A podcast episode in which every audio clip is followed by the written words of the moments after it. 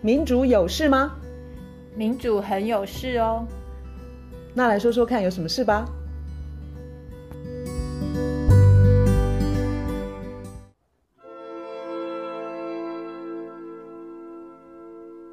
大家好，我们今天要继续谈以色列在加萨战争的这个大事件。他们两边呃谈判停火，然后呃两边互相要释放对方人质跟关在监狱里面的巴勒斯坦人。呃，这件事情大概维持了七天。那原本停火是在十二月一日的时间截止。但是两边呢，在正式停火协定的时间之前又打了起来。好，到目前为止，加萨的哈马斯这边释放了一百一十个人质，然后以色列这边释放了两百四十名关在巴勒呃关在以色列监狱里面的巴勒斯坦人。我想要先从那个停火这件事情开始讲，就是。其实，在谈停火的时候，因为这次停火是在埃及跟呃卡达、卡达的，还有美国的这个斡旋之下停火的。然后，事实上，白宫一直有在犹豫，为什么？这是根据美国的媒体 Political 他报道，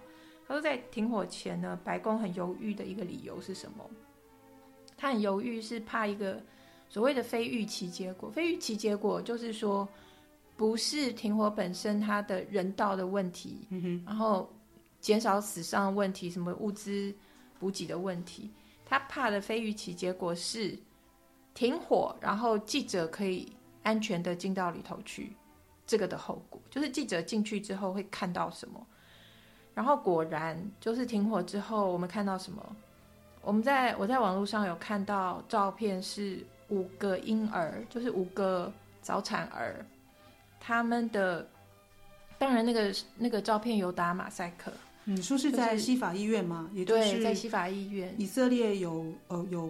地面部队进去，对对，除了轰炸，还包括还还进去搜索，因为他们号称说哈马斯在那边有指挥部啊，指挥中心设在医院的下面或什么，不知道上面还是下面，但反正他们就是借口。对，就是借口。然后。这个照片，这个这个记者他拍到的是五个尸体正在分解的早产儿的婴儿。这五个早产儿，他们还就是挂着呼吸器，还在静脉注射，就是点滴那些都还在他们的身上。可是他们的尸体已经开始分解。那这这这些早产儿，所以所以从。照片被拍下来是距离西法医院被轰炸已经十七天了，所以不知道这十七天，也许是第一天，也许是，总之这些早产儿他们就是被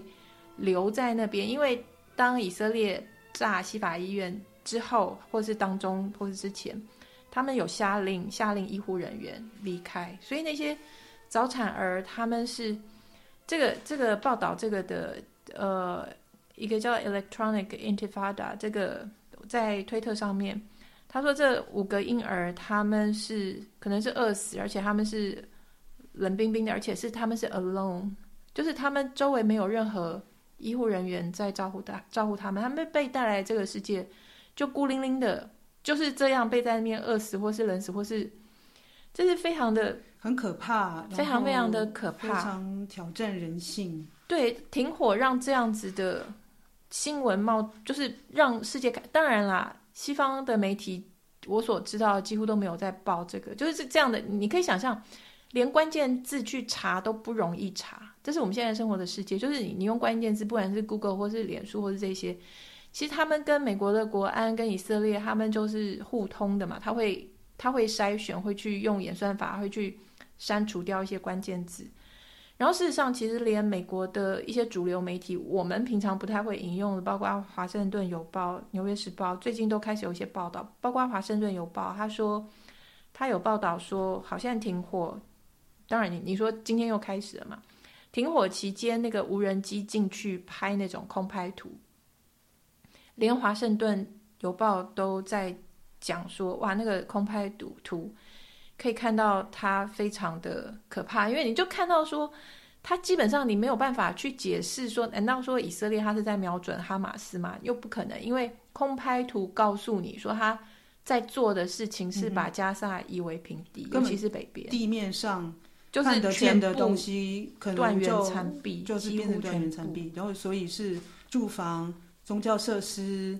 管你是哪一个教的，连医院就对，然后医院、学校，全部就已经毁坏到不能够使用的地步。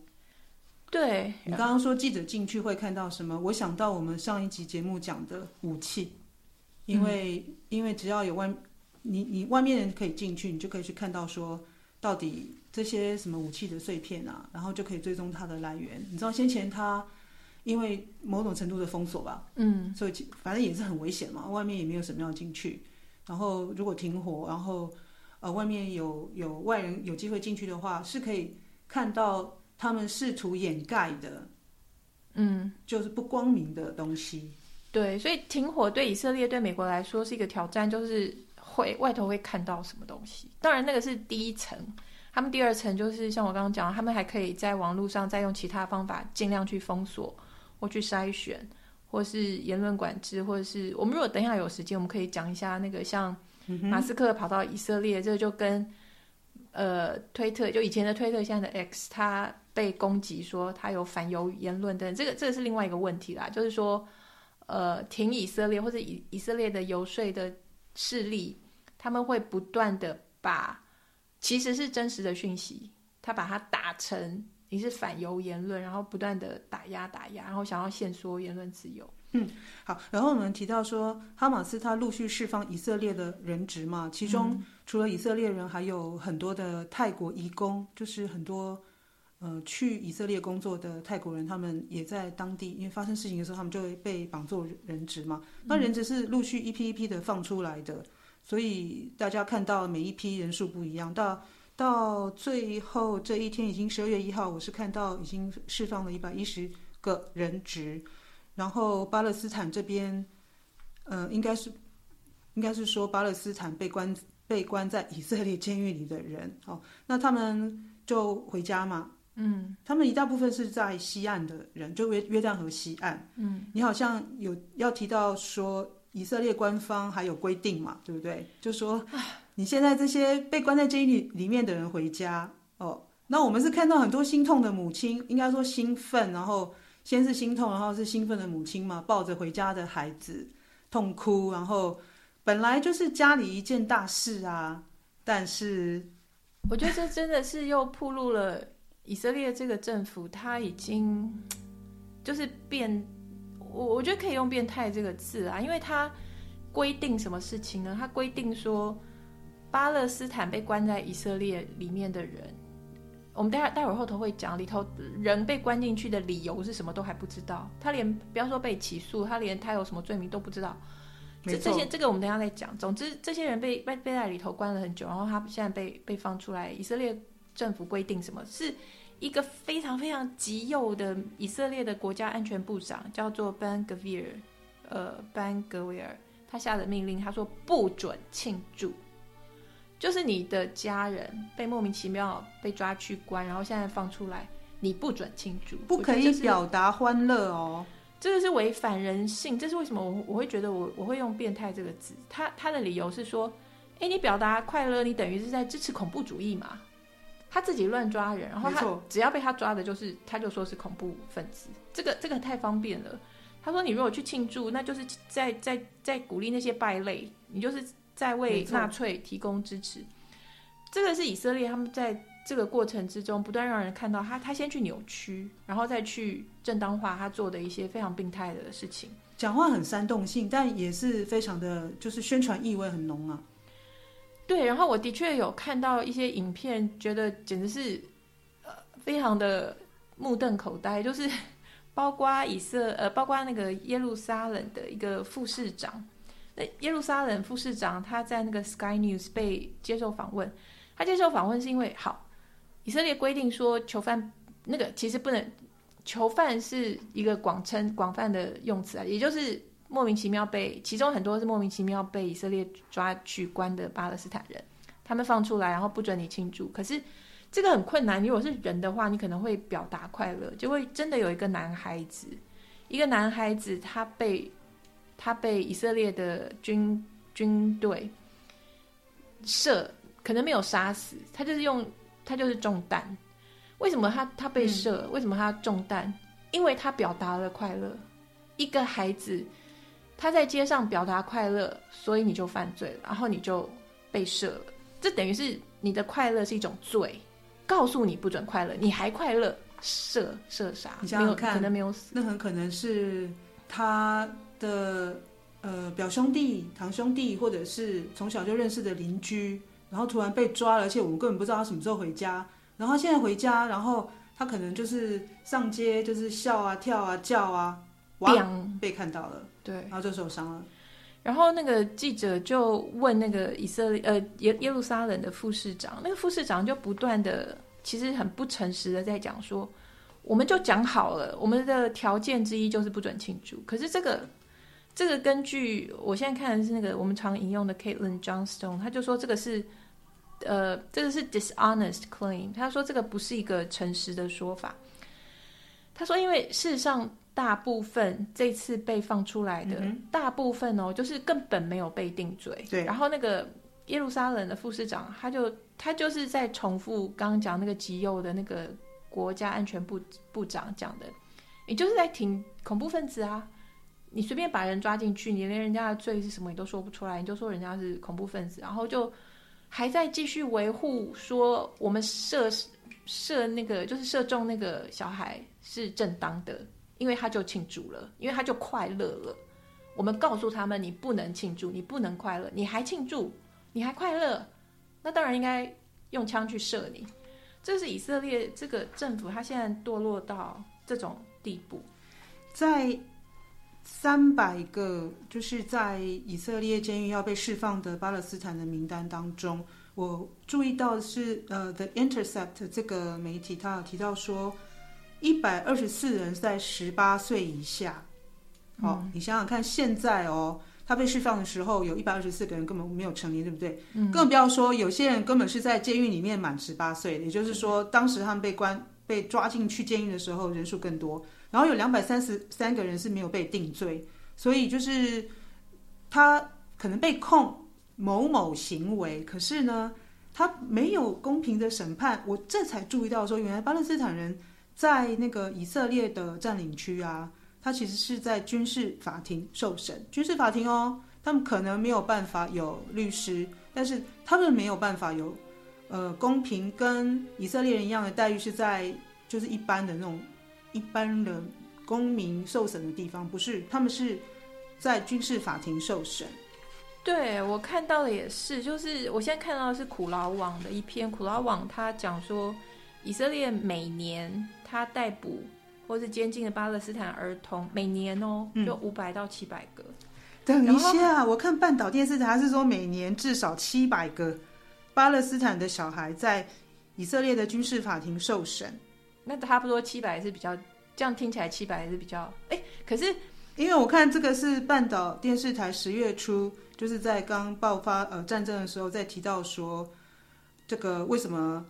就是哈马斯他们提议，就是要要换回关在以色列监狱的同胞啦、兄弟的时候，那他们就有蛮一大篇文章在讲这个巴勒斯坦人。关于这些数字，我们看不同的来源都会不太一样，可是有个大概。所以，所以我宁愿讲出说这个呃数字是来来源是哪里，但就是其实就是很惊人嘛。你想想看，一个理论上应该正常。呃，上学玩耍，好好学习，好好跟家人相处的小孩子，莫名其妙抓到牢里。他们有时候我们在那个新闻照片，或者是现在大家看电视看到，就是他们可能是对以色列军人扔掷石块。没错，就是丢石头，丢石头可以。别赛哦，不可以哦，丢石头，丢石头可能就就就也犯法哦。我刚我看到。呃，他最高刑责哦，可以判二十年，这很难很难想象，一个十岁的孩子，然后出来就是一个三十岁的大人，而且有的是经过军事审判，就是以色列是目前全世界唯一会用军事法庭去起诉儿童的国家。哎，这个是联合国讲的哦，更不要说很多是连审判都没有。对，他们发明了一个词叫做行政关押。呃，苦劳网是翻行政拘留，拘留拘留对。通常我们说拘留的时候，法律上会定说你最长时间是多长，因为这涉及到人权嘛。对。那他们如果说是这个行政拘留的话，就是没有受这个限制，一直关下去。哎，更何况你知道吗？我看到他们，因为他们是用军军法，嗯，来管这个他的占领区嘛，嗯。然后当我看到就是说，哦，哎，他的那个拘留啊，就是抓来，然后还等待审判的这段期间嘛，哈，嗯，他是十五天。然后我想说，哎，哇，他们还是有法治吗？我就我就看到这个小小高兴一下，再看下去，呃，小心，通常。故事要把它读完，嗯，因为呢，军事法庭可以延长。好，哦、我们刚不是说你你抓来拘留可以规定是十五天吗？这是军法嘛，哈、嗯，有军法有一个数字，我现在我把没有把那个数字记下来，就是他后来搞了一千多条，后来他又有增加，所以最终反正就很多条军法，对对对。那个十五天之后，军事法庭可以延长十天，十天听起来好像也还好，它可以不断的。就是不断延 renew，它可以不断的，就是说再延长、再延长，最多四十次。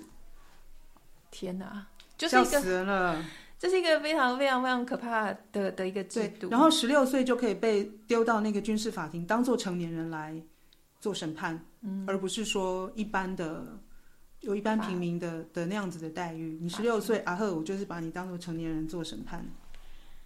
然后呢，这个呃，根据这个苦劳网，他说我们刚刚讲的那个行政拘留，他说从今年的二零二三年的十月开始，已经有超过一千两百个民呃一千两百个巴勒斯坦人就是遭受到这个行政拘留。嗯嗯嗯、然后呃，我觉得这这次那个换交换这个人质，或是交换这个被关在监狱里的人的一个很荒谬的地方，就是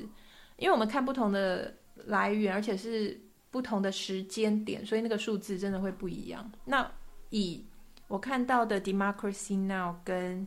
呃苦劳网那个时间点都是十一月三十的报道的话，他们当时是说，是说以色列释放了一百五十个囚犯。当时他们释放一百五十个囚犯，然后 Democracy Now 跟苦劳网他们说，总共在以色列有多少巴勒斯坦人被囚禁？苦劳网说的数字是八千，然后 Democracy Now 说的数字是七千，嗯，所以也就是说，差不多这样。他是从一个很大的数字七八千里头去挑了，当时挑了一百五十个，主要就是女性跟儿童，一百五十个。很荒谬的地方是什么呢？很荒谬的地方是，当他在释放这一百五，陆陆续续释放这个一百五十个人的同时，以色列还在继续做另外一件事情是什么？继续抓更多的人进去，这个是这是澳洲的一个媒体，嗯、这个人叫做 John Madon 呃 Manaju，他他讲说，这四四天之中放了一百五十个人的同时，这四天之内又同时在约旦河西岸抓了两百六十个，哇，所以他抓的比他他抓的他在持续抓进来的比他放放出去的还要多。巴勒斯坦跟的的情况就是持续一直在一直在有人被抓，这是过去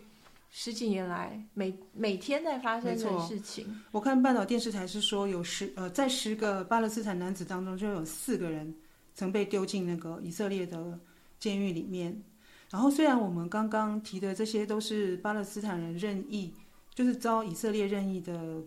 关押拘留啊，然后没有受到公平的审判。实际实际上，以色列也有很多人，就是包括他们也有组织，像人权团体啊，在关心这些事情哦。我们今天并不是说，呃，以色列就是一个，嗯，怎么讲，就是不是全国举国上下他们都是坏人的那个样子。对，看国家在打仗哦，他们还是有媒体会去讲自己政府的不合法的地方啦，或者是该被检讨的地方。哎，你讲到这个，我想要看，嗯、我想要讲一段影片。好啊，就是有一个影片，我看了很有感觉，是一个叫做 Gideon Levy，他是以色列最大的英文媒体，嗯、叫做 Haaretz 这个报纸的国土报国土报的资深记者。他就是像你刚刚讲的，他是以色列人。我我直接把他这段话讲出来好了。嗯、他很蛮激动的，蛮激动的。他说：“我是一个以色列人。”我在以色列出生，我甚至认为我自己是一个爱国的以色列人。我很关心以色列，我觉得我属于以色列，我离不开以色列。他就很很很生气的讲说，不要在那边谈什么对称不对称的问题。我想他这应该是在讲哈马斯跟以色列，或者是巴勒斯坦跟以色列。他说，因为根本就没有对称这件事情，我会说连冲突都不存在。他说，你有听过法国跟阿尔及利亚有冲突吗？他说，法国跟阿尔及利亚那个不叫冲突，只有残酷的法国对阿尔及利亚的占领，占领不是冲突。他说，同样的道理，根本没有以色列跟巴勒斯坦的冲突这回事，只有残酷的占领，而且它必须要结束。他说，我们现在有世界上最残忍、恐怖的独裁者，统治着我们的后院。我知道我在讲什么，因为我已经跑这一线的新闻跑了四十年。除了用种族隔离这个词之外，没有其他的方法来形容这个政权。两群人住在同一块土地上，一群人有所有一切的权利，另外一群人的权利是零。你自己去占领区看看，以色列屯垦者他享受应有尽有的富裕生活，但巴勒斯坦人连水跟电都没有。他这这段影片，我觉得我看了好有感，他非常的激动讲这句话。他就是以色列，他是以色列的记者。然后你看，从十月七号到现在嘛，一个多月过去了。嗯。虽然我们会看到说停火，从一开始是四天嘛，然后延长了三天，那现在又开始，又又两边又重新站了起来。在这个时候，你知道那个 WHO 的世界卫生组织，他已经开始在提出警告，就是接下去，因为它卫生条件很差，因为你刚刚提到说。那个水电的问题嘛，对，然后还有药品啊，对，这些都没有啊。然后世界卫生组织他已经说，在在加萨哦，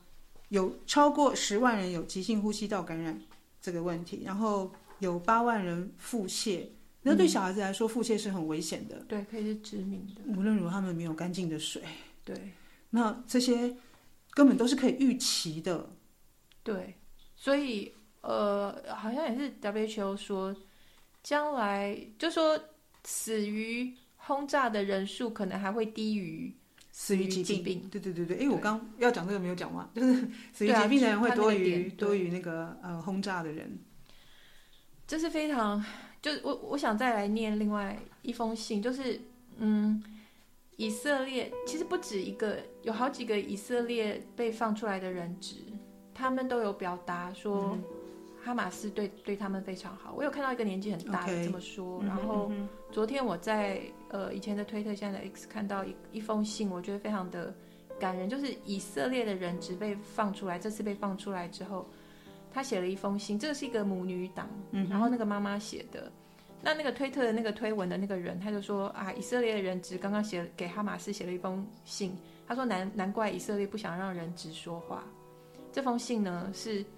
这个妈妈她写的信写给哈马斯，她说：“对于最近几周陪伴我们的呃将军们，应该就是军，就是哈马斯的人人啦。”她说：“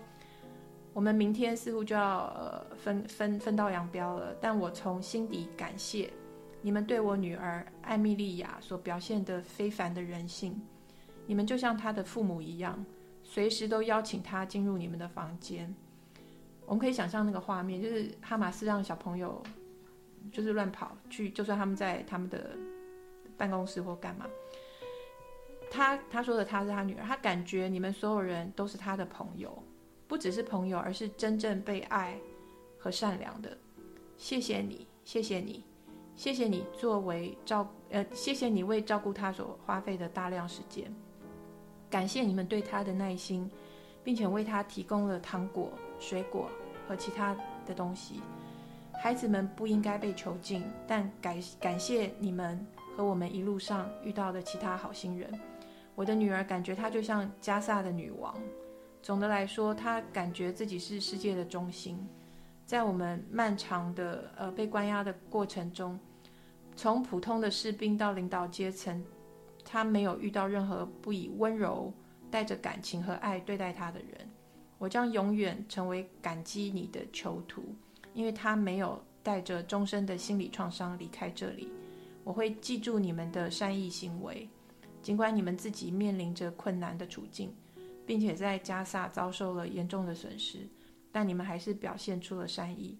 我希望在这个世界上，我们能成为真正的好朋友。祝你一切健康幸福，祝你和你和的你的家人跟孩子健康，充满爱。非常感谢，署名丹尼、丹雅尔和艾米莉亚。所以这是一个从以色列被抓到，呃，被哈马斯抓到巴勒斯坦的人质，一个妈妈她写的信。嗨，如果你认同在这个节目可以听到很多资讯和知识，欢迎订阅追踪，直接给我们五星评论和留言。谢谢你支持多元观点。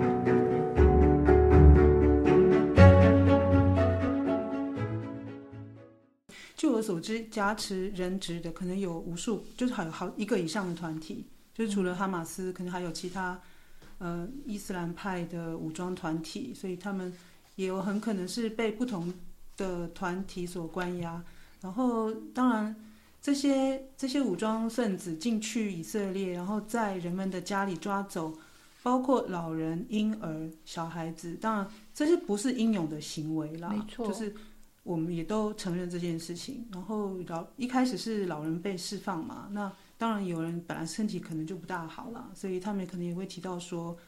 有不舒服啊这些。那、嗯问题就是说，所有在加萨人都缺这个缺那个的，也什么东西都没有啦，都好几缺那个燃料、水电、药品、食物，我已经讲五个了，也是五缺。然后那个人质其实他们生活上面的条件其实是跟其他加沙人都一样的啦，就是不可能舒服啦，这个是可以理解的啦。对，然后反正就是老人小孩赶快先放出来，那现在已经放了一百多个我。我我真的觉得说，他们那个停火，如果真的可以再继续谈，然后继续释放人质，才是正道。但是无论如何，以色列就说啊，那个加沙又又给我们丢火箭过来，所以我们又要去反击。这些所有都是借口啦。对，本来是希望至少至少有人吧，包括我希望说这个停火可以变成一个永久永久性的一个停火，就停了。但是现在又打起来。然后在交换的这个过程里头，这个是 Democracy Now 他讲的。他在交换的过程之中，你也可以看到以色列军队他的一些种种的违规或者是很恶意的一些行为，包括这个 Democracy Now 访问的这个这个人，他说在示范的当时，以色列军队他就故意袭击被释放呃被释放的囚犯跟他们的家人，嗯嗯嗯、然后还故意把释放推迟到深夜。然后那些囚那些儿童，他们出来是穿着根本不适合他们的衣服，比较大，但对他们来说太大的衣服，而且有些是光脚没有鞋子，然后他们的衣服是不能御寒的衣服，所以这这个是反映的，在以色列的特别是军队眼中，他们对待巴勒斯坦人本来就、嗯嗯、本来就有一种对待的方式，就是不太把他们当做完全的人，然后他们还在监狱前面使用瓦斯弹。橡橡胶子弹，还有实弹，真正的呃枪枪弹射击，就是可以致人于死的那种，是不是？对，那边是家人聚集着要跟亲人跟孩子见面的地方，搞得这么危险。对，然后他们不光是前面讲他们不准庆祝，他们还让家人到一个那种，就是到一个什么 Al Moskoviyeh 这个中心，大概就是关押的地方，在那边他们受到很残酷的。严酷的对待，嗯哼，然后禁止他们游行、放烟火、喊口号，然后还没收他们家里头准备的糖，哎，然后他们会跑到那个，他们禁止记者跑到人家家去采访，而且是真的用肢体的攻击把把记者赶出去。可是，可是我有看到，就是还是有少数的画面流出来，可能不是记者啦，可能就是家人拍的。我有看到一个女儿被放出来，然后是在家里，因为已经到进了家门，他们在家里头相拥而泣很久很久很久，他们抱着哭，然后一直一直抱着，一直绕圈圈，一直哭。然后我觉得那个声音，我当时听到那个声音，我会联想到的是，其实是杀猪的声音，就是那个喜极而泣的那个声音，有点凄厉，就是。最主要是，是那个孩子好像蛮年轻的就被抓进去，当然未成年，我忘了他十几岁的时候被抓进去，他被判刑蛮久的吗？或者是根本不知道要什么时候出来？所以对他的家人来说，哇，他竟然获释，然后平安归来，然后真的是你知道吗？就是好几年都这样子就不就是不见了，就那好那么多年，我们家人之间没办法相处的那种那种痛苦，要重拾回希望。那那个那个影片，你有寄给我，我我我其实也是哇，真的是看了百感交集。对，我觉得很真的是蛮病态。然后这最近好像是昨天还前天有一个被放出来是超级有名的那个一个叫做塔米米，二十二岁。对对，这个你讲还是我讲？塔米米那个一开始是最早是你跟我讲他，因为他十一月初的时候又被抓，他这个孩子他已经十六岁的时候被。关进监牢里面了，嗯，无论如何，他们家爸爸妈妈都是 activist，他妈妈也被关过，然后他妈妈好像还在里面，嗯，然后所以这一次，这个他这一次他被关之之前就是名人了啦。十一月初就是以色列，就是说他在那个 i 他的个人 IG 上面放的那个什么什么什么挑挑动什么煽动暴力啦这些。呃，什么跟反正就跟跟跟恐怖主义挂钩，就是用这种理由把他抓进去。他妈妈说那些都是假账号啊，网络上面很多账号都假假装我女儿的名字，可是你们现在用这样理由就把他抓走。对这个呃，你你当初有特别指出来那个影片，这个女孩她还她蛮小的时候，她就赏了。哦，那时候她十六岁，十六岁的时候赏了以色列一个耳光，然后这个被拍下来了。所以那个那段影片是全世界很多人。都看到一一个勇敢的巴勒斯坦女孩，她对以色列士兵非常凶，非常凶，非常凶，然后还她不是甩耳光啊，她就是打了他的脸颊，不是说很用力那，可是那个被拍下来。嗯嗯、然后这个 M 呃 NBC 的一个报道，它它的标题是世界各地都听到了那个耳光声。这个女孩叫做阿赫德塔米米，就是中文翻阿赫德塔米米。她这个女孩变成巴勒斯坦反抗运动的一个象征，然后她就是非常的勇敢。然后那以色列当时那个当时的那个影片在疯传的时候，以色列他们就说啊，这些都是他们呃演出来的啦。这个以色列还说这个是经典的，叫做 Pallywood，就是好莱坞前面改成巴勒斯坦那个 P A L L Y Pallywood。他说这个就是他们的公关手法啊，他们就是会。拍一些这样的影片啊，让大家都以为以色列很糟啊，这样子。然后他们家是是，就像你讲，他们其实一个村子都姓塔咪咪，就是等于是一个部落，他们全部都是反抗呃以色列的英勇的人，然后死的死，伤的伤，已经这个女孩子已经很多的亲戚，什么表弟表哥，什么一大堆伤的死的。我觉得他们勇敢的程度让人觉得很不就很难想象了。然后这次。这两天他被放出来，他有讲说，反正监狱里面就是吃的很糟，然后不给水、不给食物，然后睡在地上，等等等，相当相当糟糕。所以这是其中一个从巴勒斯坦放出来的一个非常有名的人质。然后这次这样子就是交换人质跟那个关在监狱里面的人，让我们注意到说，哇，有这样子这么多的人。被关在那个以色列的监狱，然后有这么多人是未经审判嘛？这件事情其实是是蛮震蛮大的一个震撼哈。对啊，对。然后我可以想象，就是说你人质人质这件事情对家人来讲造成很大的压力。那当然，对于像以色列这样子号称现代啊民主国家，他们政府压力也很大。我是有看到那个人质的家属，你知道他们都有去抗议嘛？就是他们就是嫌那个政府行动太慢啦、最近大家有在讲说，嗯、哇，李雷，你那个停火协议，你赶快，你赶快停火，你赶快放人质，你这样子拖拖拖到现在，然后你看现在又重新开始打，然后有那个人质家属根本就是叫那个他的政府就是说，你我们全部交换，你们把人质带回来，你们把那个巴勒斯坦都放出来吧，就甚至连这样子的声音都有。我然后我也注意到说。人质对他们来说是一个很大的，就是那种集体的创伤。有一个例子，或许或许有不少人会记得，就是二零零六年，他们一个十九岁的年轻的士兵，呃，Gilad Shalit，他是被被抓走，就抓被抓去当人质嘛。然后一直一直一直到二零一一年才终于被释放。好像以色列政府其实他们都都有一个说法，就是不跟恐怖分子。谈判嘛，我认为他们可能都想用强硬的。嗯，这个过程，诶，我们去研，我没有去研究，但是我注意到说，他被关，他被抓了这么多年之后才释放。诶，他们当时以色列是用一千零二十七个巴勒斯坦的人去换回一个年轻士兵。对啊，像这样的情况，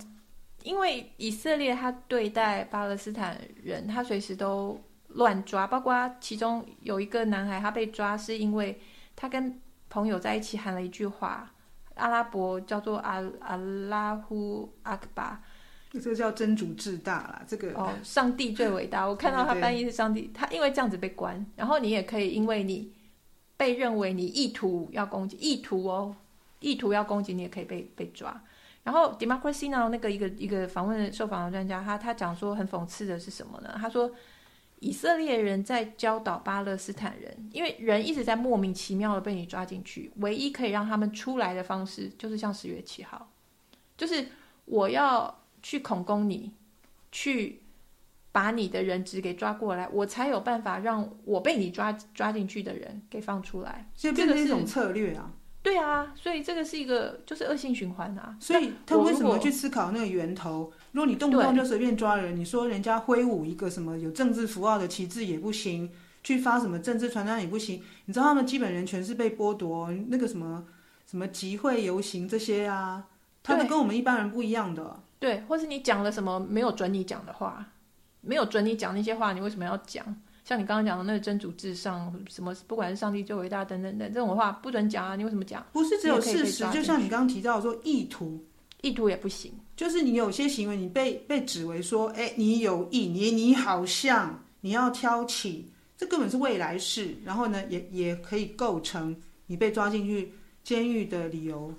然后我觉得现在很惨的一个是那个 Democracy Now 那个专家还有说，他说现在很麻烦的是，因为内塔尼亚胡。他有很大的，因为他国内有不同的压力嘛，有的压力就是说你干嘛要停火，就是要继续打。可是另外也有很多人要他下台，然后国际上有更多人要找他算账。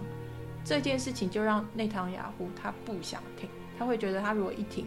他就要被算账，他会觉得要保他自己一个人，他可以让无数的加萨人继续死，所以他最近还跑到加萨去视，就是去视察以色列军军队。他就他就讲说，以色列要继续坚持到底，没有任何事情可以阻止我们。我觉得这真的是太惨了。就是他有这个动机，他不想停，他就是想一直这样下去。因为一停下来，他不知道全世界想要找他算账。然后美国也真的是有些政客真的是非常的可恶，就是不断的还继续在煽动，然后不断的美国有那个有有一个有一个等于是一个。很多的挺以色列的，他们是在都在用一张海报，那个海报是十月七号以色列人被人质被被抓走之后，两个以色列的艺术家，他们把那些人质，就是你有你有看到那个，他们用他们的照片等等的弄了海报，就那个海报变成一个很象征性的。然后美国有些政客，他们是把办公室全部都地址都变成那个以色列的人质。这个的问题在于，以色列人质当然需要关注，嗯嗯、可是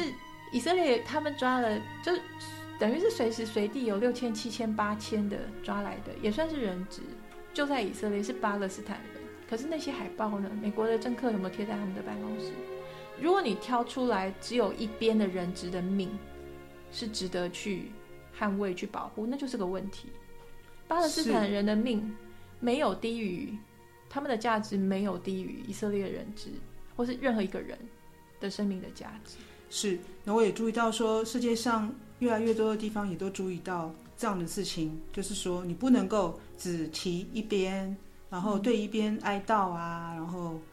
就是很重视一边而忽略另外一边。我几天前听到的广播，应该是荷兰跟法国好像一个友谊赛，可能是足球，然后那个球球场就提议说，我们那个开赛之前、啊。对于那个十月七号，以色列不是一千多人死死掉嘛，然后就是要默哀一分钟，然后结果就是两边的球队都提到说，哎，那这样子，那巴勒斯坦那边怎么怎么办？一万五人已经死了。对，所以后来就就是这件事情就就让我注意到，就是说人们现在不会只有因为一边就显得说这一边比较可怜，或者是呃只以那个恐怖分子去对待，就是一开始啦挑起事端的起头就对，我我觉得好像也是个正面的讯息。没错，我觉得这一次越来越就是大量的人认识到这个整个事件还有历史，然后我觉得这是这个悲惨的这个状况里头唯一，我觉得算是值得一点高兴的。事实上，这是一个重要的事情。如果以色列不是这么样的残忍、人、嗯嗯、惨无人道的这样子做事的话，大家不会认识认识清楚。对，我好像也是在那个 The Intercept，然后他。采访的一个以色列的人权组织，确定是不是那个 B'Tselem？因为他有提到说，哎，你们这些以色列人哦，你们也批评你们的政府，嗯，包括有个人权组织叫那个 B'Tselem，所以我现在看到看到这个词，我就就知道他们在做什么了。这个主持人问他说，现在全世界都有都开始注意到说，巴勒斯坦人在以色列占领区的，就是不堪的生活情况，然后还有人权根本就是打折嘛，被打折，被迫。嗯没有享有那个基本人权、基本人权跟自由，然后就说你们数十年来就是在以色列，嗯，批评自己的政府，嗯，甚至你们也说以色列在做种族隔离这个事情，嗯，然后你们现在就是世界上看到你们一直在宣扬这个部分，你们感觉怎么样？然后那个回答人，其实他回答让就是在我意料之外啦，他说。其实是蛮令人沮丧的，然后他就这只只是代表我们就做的太少。他竟然说他是沮丧，然后他觉得就是就就显得我们做的还不够。我觉得他们真的是很很棒的人啊。对啊，我觉得现在当一个以色列人有点惨，因为我觉得如果我的国家、我的政府在做这些事的话，我真的会觉得我会非常非常非常难过。就你就只只能每天就是。就要提醒啊，不惜骂人啦，骂说国家为什么这样的政策？对，好，同样的态度，嗯，我想只要在世界其他地方也一样啊，就是不公平、不不正义，都非常值得人们去大声的把事实说出来。对，然后我也觉得我们要非常小心品尝主流媒体，它灌输我们的资讯以及它。不去报的那些事情，他筛选掉的事情，或是被把关掉的事情，或是前置掉的事情，我觉得这一次真的是一个教训。我们知道平常主流媒体给我们的东西是多么的片面、跟狭隘、跟有立场。嗯，好，那我们一起加油喽！OK，拜拜，拜拜。